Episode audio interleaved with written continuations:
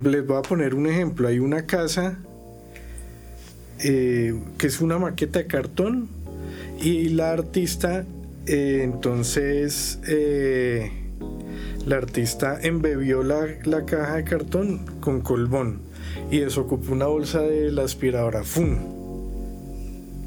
Y entonces uno dice, bueno, y uno, ¿cuál es el diagnóstico? ¿Está sucia? o está limpia. O la limpia. O está limpia. O está bien. sí, es una cosa que, que uno dice, o sea, se sale absolutamente de lo que uno ha venido trabajando.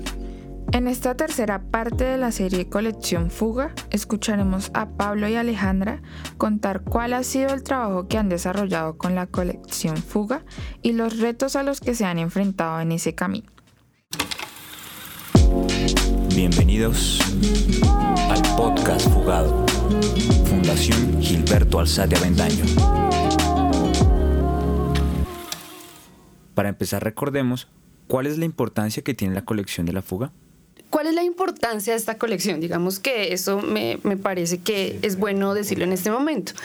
Y es que realmente reúne unas muestras muy particulares de lo que es el arte moderno y contemporáneo en Colombia y algunas piezas también de artistas latinoamericanos y muchos inmigrantes también que llegaron a Colombia.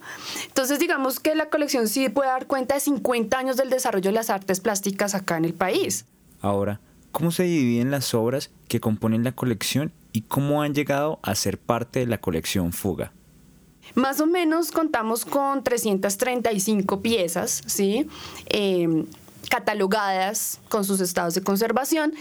Y además de lo que dice Pablo de cómo llegan, digamos, porque se les dice, oiga, nos donan, también llegan a través de otro tipo de mecanismos. Están, digamos, salones tan importantes como el Salón de Agosto, el Salón del Fuego, el Salón de Arte Bidimensional y el Premio Bienal de Artes Plásticas. ¿Sí? Esos son premios que son reconocidísimos, ¿sí? En el área de las artes plásticas eh, en Colombia. Entonces, llegan como o premios de, de, adquisición, donaciones directas de los artistas y a través, digamos, de estos plataformas, ¿sí? Que se dieron y se concibieron y se establecieron acá en la fuga. Entonces, pues, ¿quiénes son los que ganan? Pues las mejores obras. Y las mejores obras son las que quedan en la colección. ¿Y qué podría hacer un artista para que su obra haga parte de la colección? Bueno, digamos que eso es como uno de los eh, ideales del artista o como los objetivos o metas. Una de las metas más importantes es pertenecer a la colección, a una colección, ¿cierto? De un coleccionista, de un museo o de una institución cultural. Y digamos que se puede llegar a través de diferentes maneras. Como yo decía, en la colección Fuga, pues digamos que han sido variadas, ¿sí? Eh, los mecanismos para que las obras integren la colección, entre ellas pues participar, en los premios, en los salones eh, que existen. Ahora están, digamos, un poco eh, detenidos y congelados todos estos premios, pero seguramente más adelante van a existir. Entonces, eh, lo, lo, más seguro es que en algún momento, cuando se reanuden estas actividades, pues el, digamos, el, el ganador empezará a ser parte de la colección. Otra de la manera en que yo veo que han llegado a ser parte es como una donación directa.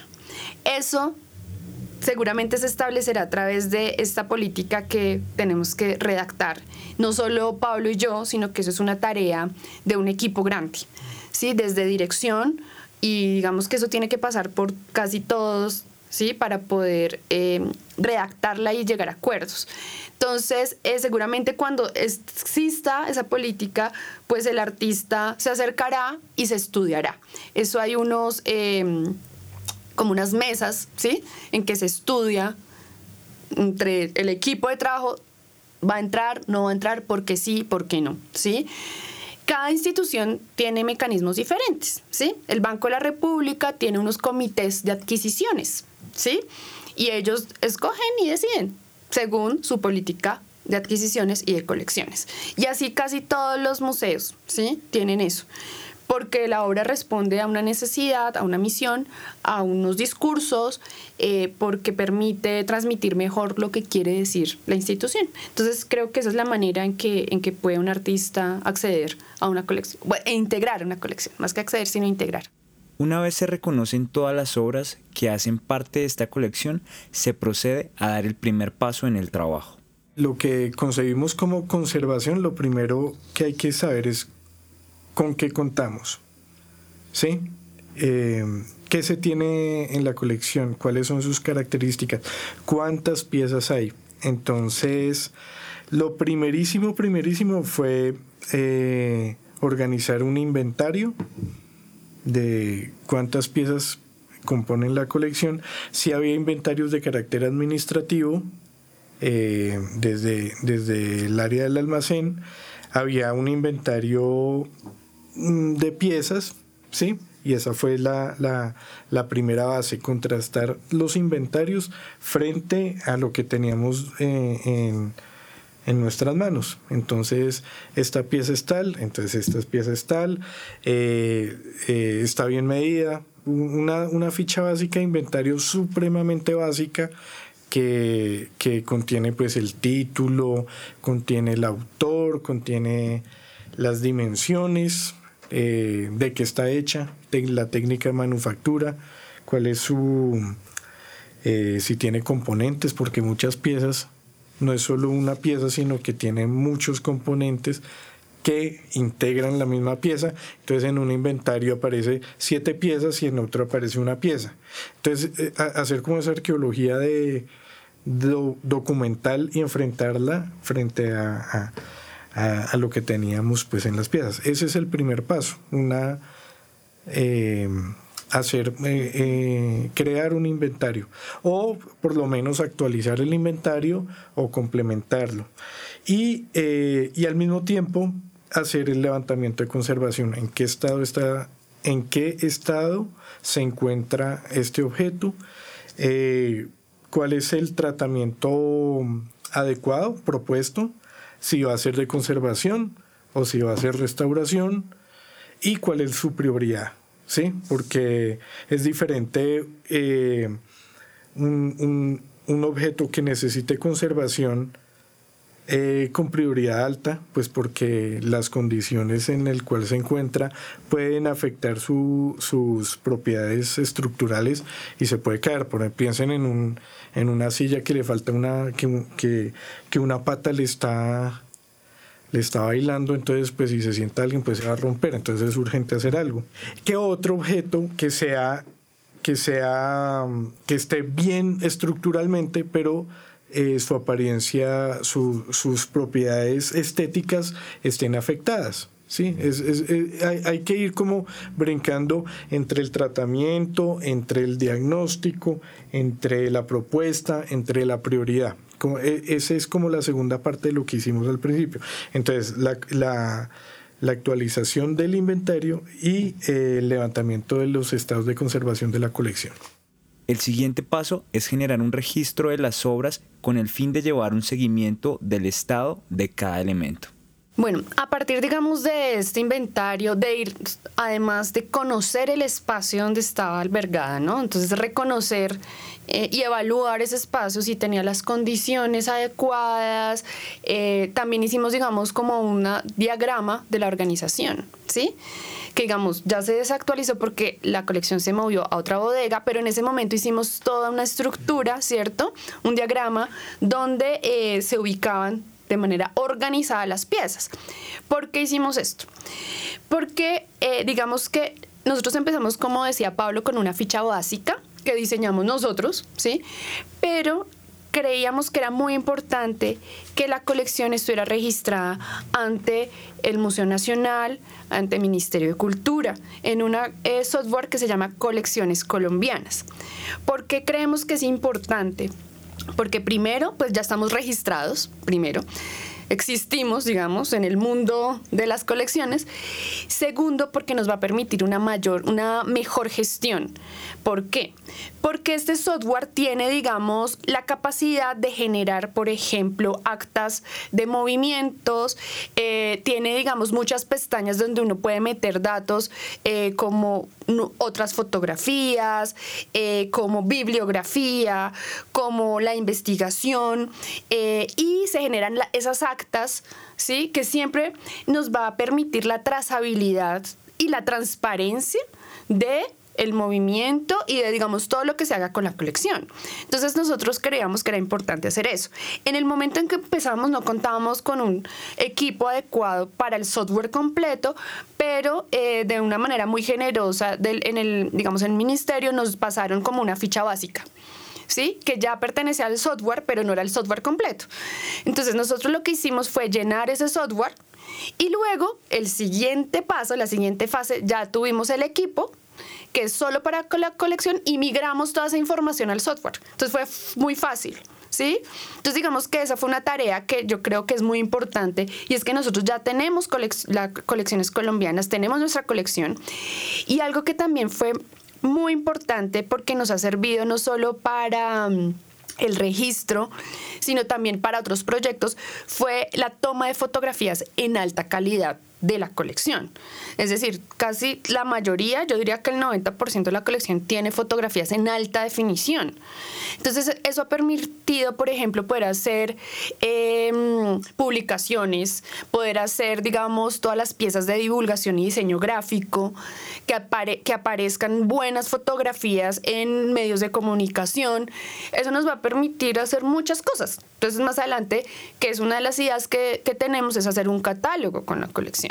Entonces esas fueron como las primeras tareas, que fueron el reconocimiento, ¿sí? De qué es lo que tenemos, para dónde vamos, comparar, digamos, con lo que había, los estados de conservación que son supremamente importantes porque sabemos para dónde ir, eh, evaluar el espacio y eh, digamos que mm, tener, estar en colecciones colombianas y tener estas fotografías en alta calidad. Esa fue como la primera fase. Y además esto nos permitió hacer un diagnóstico, ¿sí? Ese diagnóstico nos dice cuál es la tipología de la colección. Entonces, como yo decía anteriormente, pues tenemos pinturas, que más o menos son 102 pinturas, esculturas 56, instalaciones 33, 31 fotografías, hay obra gráfica 22 piezas de obra gráfica y otros 89. Si hablamos de 89 es porque hay ahí pues de todo, ¿sí? Digamos que hay performance, video, etcétera, ¿sí? Pero eso le permite a uno también entender cómo se compone. Entonces, ese diagnóstico pues nos permitió eso. Además, como decía Pablo, pues los estados de conservación, saber, digamos, qué tan bien o qué tan mal digamos, está la colección y en general la colección está en muy buen estado de conservación. O sea, hay unas piezas que evidentemente necesitan procesos de de intervención, de restauración, pero en la mayoría, digamos que están en, buen estado y se pueden, digamos, usar para exposiciones y acciones eh, culturales. Es decir, que la museóloga se encarga de la organización de la colección y el conservador se fija en procedimientos netamente técnicos. Sí, no, eh, una, una parte técnica, pero también, también hemos avanzado mucho en el establecimiento de una de un de procedimiento sobre todo. Se genera así el plan de gestión. Eh, se ha avanzado en eso, en, en, establecer como, como procedimientos de en cuatro, en cuatro partes. Una es eh, lo que se haya, lo que, lo que se, se, ha llamado como el plan de gestión. Sí. sí. un plan de gestión que tiene cuatro componentes. Unas políticas de colecciones, un procedimiento de registro un, una, un plan de exposiciones eh, anual, digamos, y un sistema integrado de conservación. Creando igualmente un sistema integrado de conservación que comprende varios componentes. Se elabora un sistema integrado de conservación que tiene un componente de, conservación preventiva, un componente de, restauración, un componente como de apoyo a procesos transversales que es como más básicamente el mapa del, de un área de conservación en un museo. ¿Qué retos se han generado a lo largo de todo el proceso? Ha sido muy provechoso, a mí me ha gustado y lo que yo les decía al principio que, que es un acercamiento al arte contemporáneo que yo en la vida había tenido y uno se encuentra con unas cosas que, que lo retan a uno como conservador porque pues yo, yo, yo, yo he trabajado en el Colonial, en Santa Clara, en la Independencia, en, en, el, en, el, en el Museo Nacional. y pues uno está acostumbrado al arte tradicional, pues objetos históricos, obras de arte, y llega uno acá y dice, hijo de madre, ¿y esto cómo lo interpreta uno? ¿Y cómo se acerca desde conservación, desde el conservador, que desde la, desde la disciplina, cómo se acerca a, ese objeto? ¿Sí?